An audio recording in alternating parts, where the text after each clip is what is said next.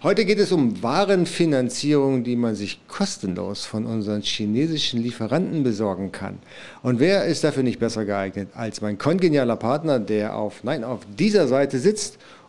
Und wir plaudern heute, wie man hier seinen Cashflow maßgeblich positiv beeinflussen kann. Bleibt dran.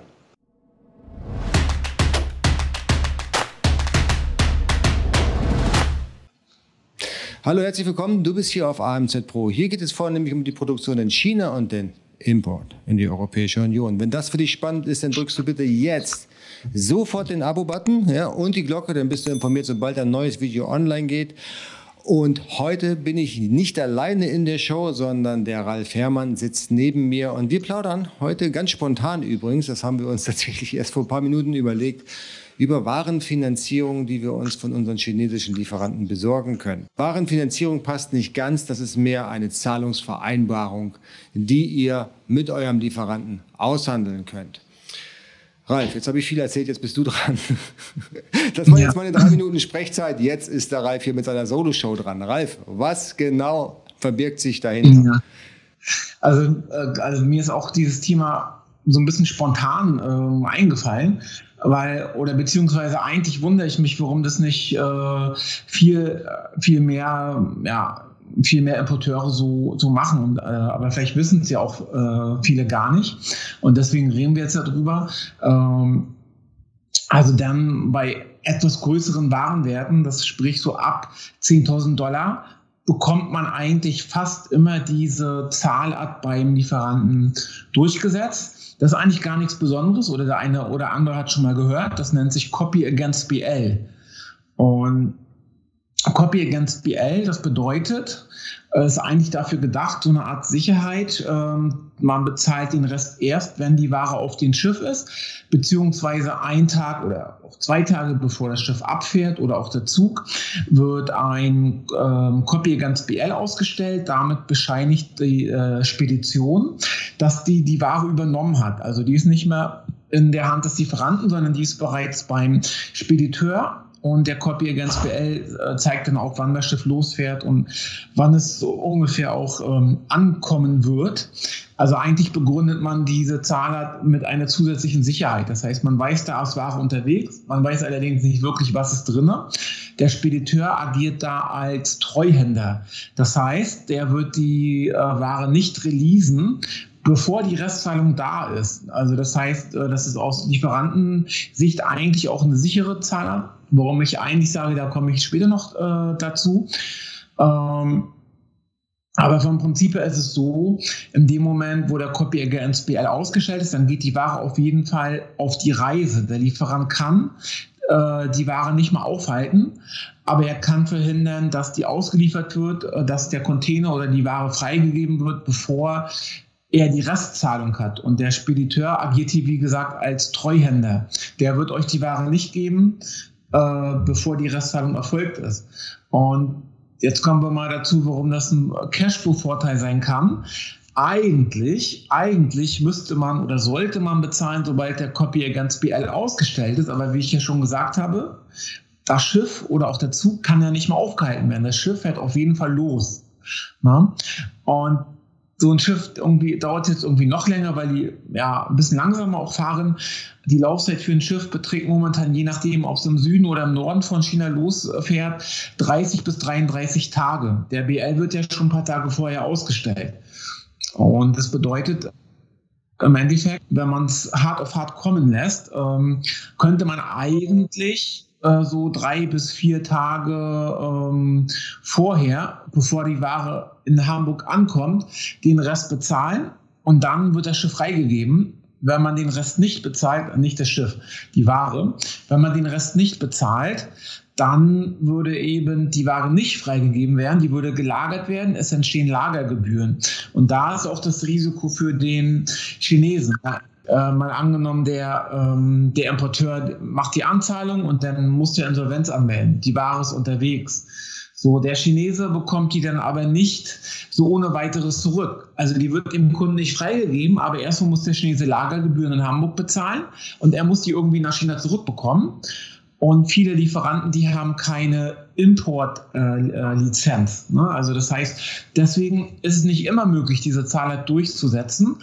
Aber wie das ja so in China ist, man versucht natürlich, sich die Beziehung mit den Lieferanten ähm, äh, die Beziehung mit den Lieferanten aufzubauen. Und eigentlich bei der spätestens bei der zweiten Lieferung sollte er das akzeptieren. Oder wenn man eine große Order hat, 50.000 Dollar, 80.000 Dollar, da würde ich immer bei der ersten Lieferung sagen, nein, das ist die Company Policy. Wenn ihr eine eigene Website habt, einen eigenen Shop, wenn der Lieferant sieht, okay, das ist eine Firma, die gibt schon eine Weile, die, die verkaufen was, dann hat er da auch entsprechend Vertrauen und dann ist es beim ersten Mal möglich. Aber gerade beim ersten Mal würde ich dieses Copy Against BL nicht voll ausnutzen. Ich würde ungefähr eine Woche oder zehn Tage, nachdem das Schiff abgefahren ist, bezahlen. Das bedeutet aber immerhin, es ist in dem Zeitpunkt noch ungefähr zweieinhalb Wochen später, wie ihr normalerweise bezahlt, weil ihr zahlt ja normalerweise, bevor die Ware vom Hof geht beim Lieferanten. Und dann fährt das Schiff ja auch nicht gleich los. Das fährt irgendwie, keine Ahnung, fünf oder sechs Tage später los. Kommt doch an, welchen Slot du bekommst. Im ne? Optimalfall ne? ja, mehrere Bestellungen zu laufen. Ähm, ihr müsst natürlich ein gutes Controlling, Buchhaltung haben. Ihr müsst wissen, das ist nicht euer Geld, das äh, ist nur ein Cashflow. Also das sind eigentlich Außenstände. Aber ihr habt mehrere Orders parallel zu laufen äh, lass es mal drei Orders für 100.000 Dollar sein. Dann habt ihr da, könnt ihr da mal locker von mehreren Cashflow, einen temporären Cashflow von drei, vier Wochen von mehreren 10.000 äh, Dollar oder Euro generieren. Was dann für das Wachstum der Firma, man kann eine größere Menge bestellen, damit man nicht out of stock geht. Man kann vielleicht einen neuen Artikel stellen. Das ist wie ein, also eigentlich ist es wie ein zinsloser Kredit. Richtig. Ganz genau. Das ist, das ist im Prinzip ein Zahlungsaufschub, den der, der Hersteller einfach einräumt durch die Vereinbarung against BL. Ne? Ganz einfach. Alright, gut. Hatte ich übrigens auch mal und lustigerweise, die Geschichte habe ich glaube ich noch nie erzählt. Das ist ähm, das erste Mal. Ich hatte tatsächlich auch mal BL gebucht bei einem Hersteller. Und der hat die Ware dann auch ganz normal aufs Schiff gepackt und der Container, der schipperte in Richtung Europa. Und ich habe mich immer gefragt, wann will der eigentlich sein Geld haben? Wann schickt er mir die letzte Invoice oder die Zahlungsaufforderung? Und dann äh, hat er die Ware auch freigegeben, ja, ohne dass ich bezahlt habe. Das geht natürlich auch. Also der, der Hersteller muss die Ware freigeben. Ja, und er hat mich aber nie gefragt, bitte bezahle jetzt den Rest, sondern hat einfach die Ware freigegeben. Die kam dann bei mir auf den Hof. Ich habe auch schon lustig angefangen zu verkaufen, bis er original nach drei Monaten kam und sagte, hey, mir fällt gerade auf, du hast die Rechnung noch gar nicht bezahlt.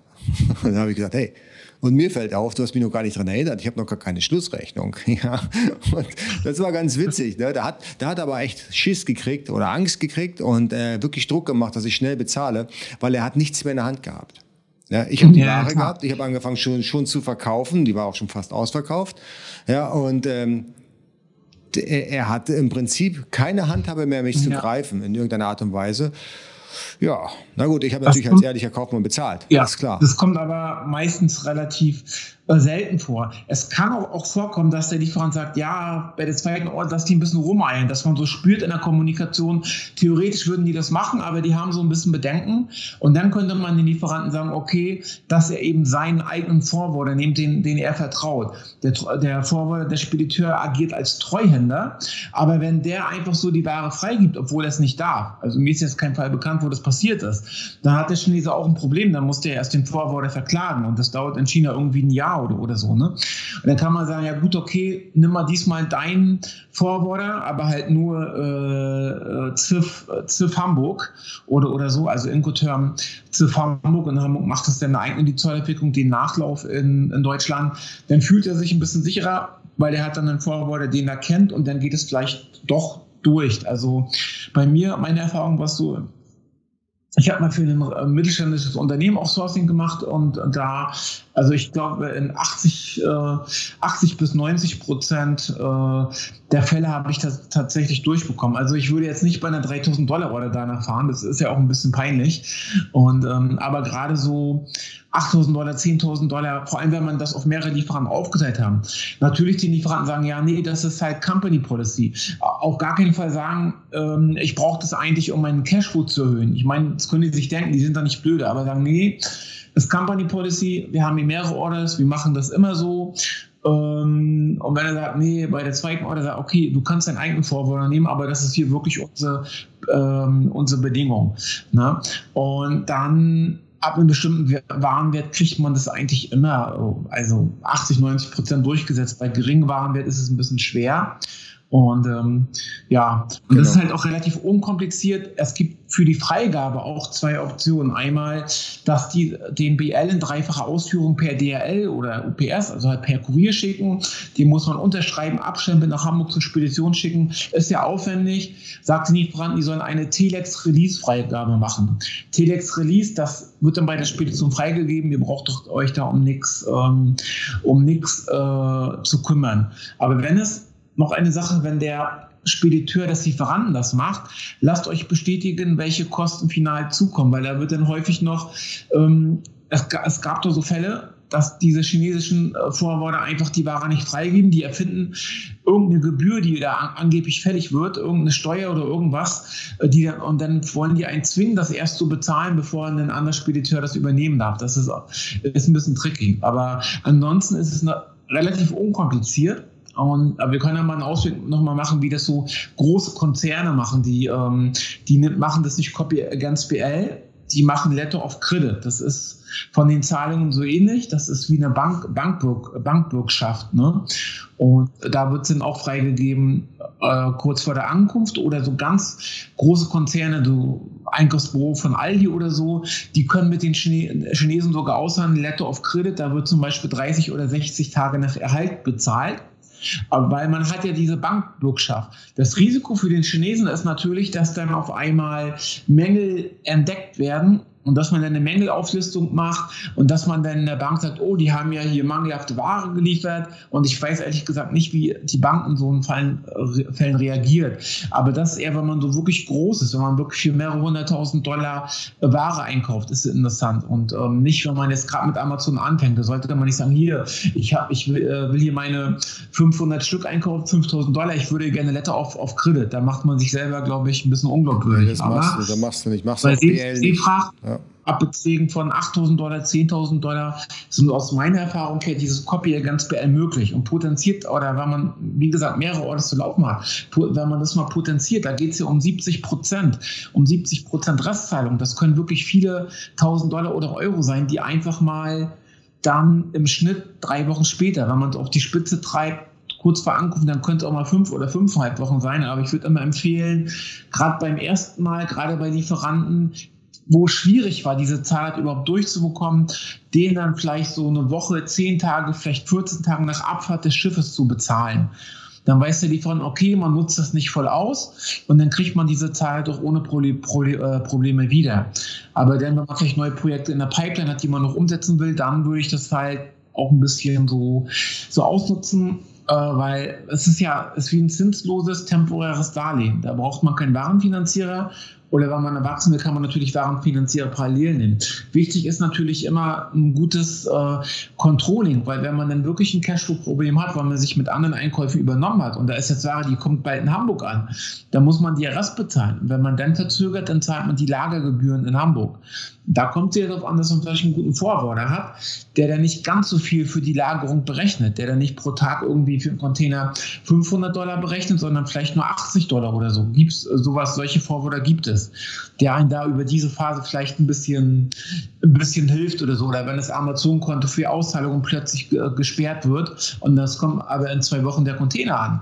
Ne, das muss man ja auch bedenken. Das kann auch dann sich potenzieren. Das kann Probleme geben, weil es ja Geld, was einem eigentlich nicht gehört. Aber das Gute ist, wenn man diese temporären Probleme gelöst äh, bekommt, dann kann, hat man ja immer noch einen gewissen Spielraum. Ne? Genau, aber es ist eine Möglichkeit, die sollte man nutzen. Das beschleunigt halt das Wachstum der Firma und es ist ein zinsloses temporäres Darlehen. Alright, genau. Also du hast es schon zusammengefasst, sehr, sehr gut. Vielen Dank dafür. ich sage ja, ich habe nicht viel zu reden, wenn der Ralf dabei ist. Das ist immer ganz angenehm für mich. Ja, das äh, entspannt mich dann. Ich, äh, ich höre ihm ja auch immer gerne zu. Äh, äh, diese Zahlungsmethode ist nur möglich bei Seetransport. Das äh, ist ähm, eben bei Luftfracht nicht möglich. Das muss man auf jeden Fall wissen. Auf jeden Fall habe ich das noch nie gehört. Äh, Zug vielleicht.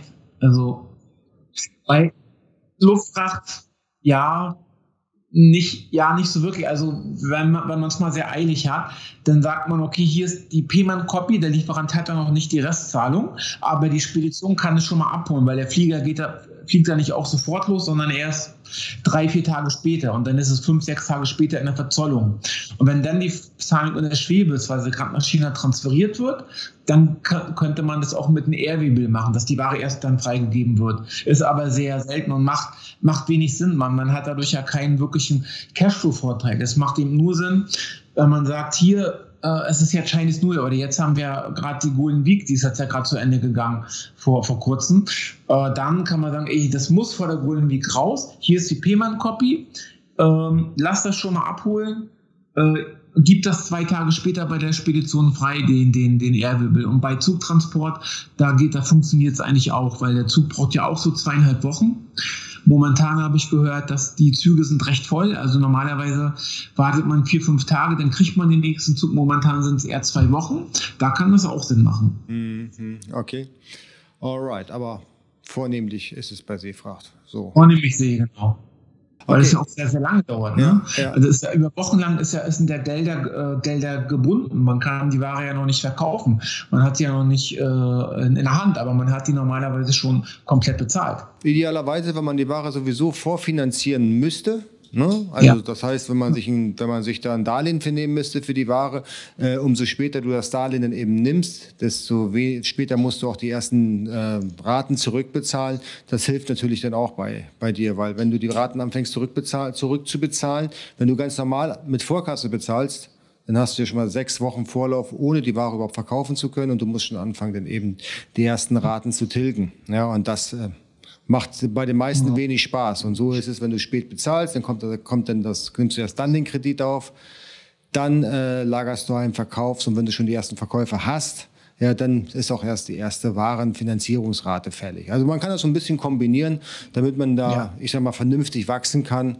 Aber wie gesagt, ihr müsst eure Finanzen dabei in Ordnung haben. Ja, nicht irgendwie auf blaues Auge dann irgendwie anfangen mit dem Hersteller solche Zahlungsvereinbarungen zu treffen. Und dann heißt es dann nach sechs Wochen, ob ich kann doch nicht bezahlen, ich habe mich damit übernommen oder das Produkt, was ich dachte, was gut läuft, läuft doch nicht so gut. Ne? Das ist nicht schön für den Hersteller, weil er kriegt sein Geld nicht. Das ist nicht schön für dich, weil es kommen extra Kosten auf dich zu. Du kriegst die Ware sowieso nicht ausgehändigt und dein Ruf ist in China ramponiert und das auf Lebzeit wahrscheinlich. Ne? Also das darfst du dir auf jeden Fall nicht leisten. Sowas ist unschön. Alright, gut, gut. Ralf, vielen Dank. Machen wir heute ein kurzes Video, 20 Minuten. Ähm, äh, ganz kurz. Zu kurz, oder? Äh, nee, das ist schon okay. Also, es ist Rekord jetzt hier, rekordverdächtig. Aber ähm, was noch außerdem ja. wichtig ist, wir haben äh, Mitte Oktober.